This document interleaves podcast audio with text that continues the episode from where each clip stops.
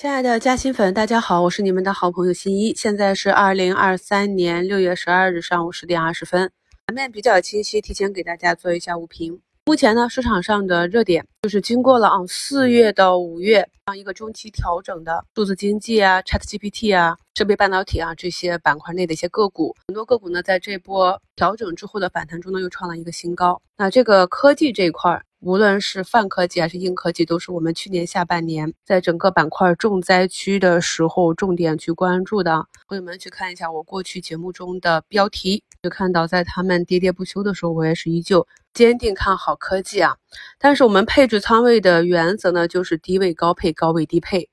所以呢，尽管这些板块指数在经过一波中期调整之后呢，有的还创出了新高，这里呢已经不再是具有啊中长期。去仓位配置的一个机会了。我们讲中期和长期配置呢，是跟仓位相关的。整个三月的一周展望里呢，都是在跟大家强调数字经济的主线。所以抓住主升浪之后呢，在四月初又跟大家讲，从四月中到五月呢，都会是一个中期调整。所以在回避了主调整的这个二浪调整之后，剩下的就根据个人的技术水平和持股成本去介入了。在周末的专享问答里，还有朋友问我这些龙头个股能不能参与。多头趋势依旧也是很强的，参与当然是可以参与的。说仓位上来讲，这里不适合大仓去参与了，因为对于大多数中小投资者来讲是不会做跑路的啊。如果你看得懂趋势的话，那么在前期我们天天讲的时候，应该早就已经介入了。那么现在才问的话，就是一个高位博弈的机会，所以仓位上不适宜做大，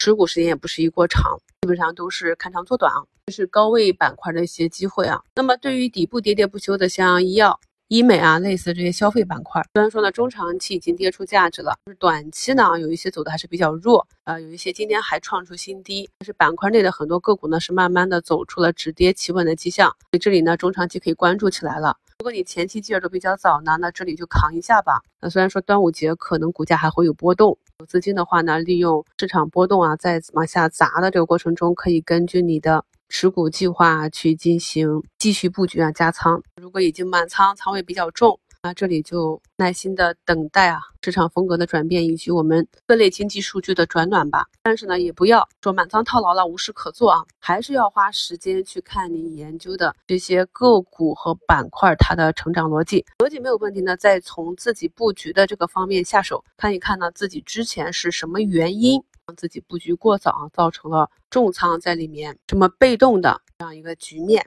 在以后的操作中呢，我们是可以进行改进的啊。所以说呢，近期啊，在底部已经跌不动了，或者有止跌的这些，未来呢有修复预期的或者成长预期的板块，部分仓位呢，如果你找不到好的机会去切换，那么不动也是可以的。再就是在一周展望里给大家讲的。呃，近期观察的几个板块的情况，并且以他们呢来做不同板块趋势的多空的这样一个分析。多头就不用讲了啊，还是之前的数字经济主线。空头呢，就是之前预判的，就七八月啊到国庆啊，可能会有逐步转暖的，像军工板块啊这种板块板指呢，如果一旦震荡跌破了震荡区间，应该是如何处理啊？所以我们持续跟踪的板块都会是有始有终，都会跟大家去讲啊。那么，唯一是我提到的本周呢比较看好的板块指数呢，就是汽车零部件啊。虽然说没找到合适的 ETF，但是我们看一下板块指数，目前截止到十点二十七分，汽车零部件的板指呢已经上涨了接近三个点了。这是我跟大家去挖掘的，从底部啊逆势震荡向上。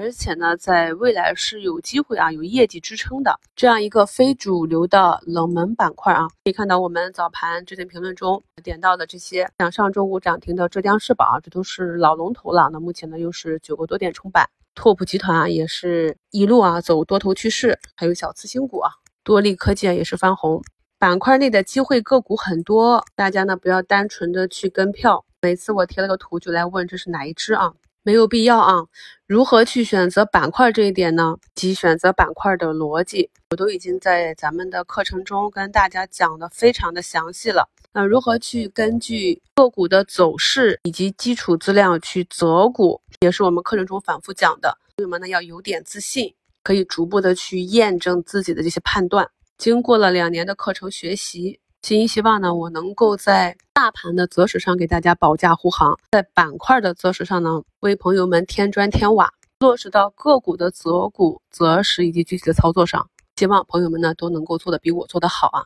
目前呢，我们上周一直在关注的，从底部慢慢止跌企稳啊，这个大阳线起来走了六个小阳线的射频龙头卓胜微，今天呢，竞价也是出现一个向上跳空的缺口，也是涨了三个多点了。从板块内的像维杰创新，大家看一下是不是小一点盘子的六八八更容易受到资金的追捧啊？今天呢，盘中呢也是上涨了十个多点，也是以一个向上跳空的缺口呢突破了这个震荡平台，并且呢，上周从底部啊一直阴跌。这是我们一周展望点评过的这个疫苗股万泰生物走出一个涨停，那今天早盘呢这样不断的推高，像这样的买势呢，大概率呢也是机构所为啊。看一下在它的带动下，其他的疫苗能不能被带动起来啊？这里呢又要讲一个知识点了，比如说呢我之前看好的像其他的小疫苗走势呢还没有走出这样一个止跌的迹象，那么板块内呢有一个同板块同概念的个股走出了这样一个领军的走势。那这时候呢，我就把一部分仓位切换过去，就做到一个板块内的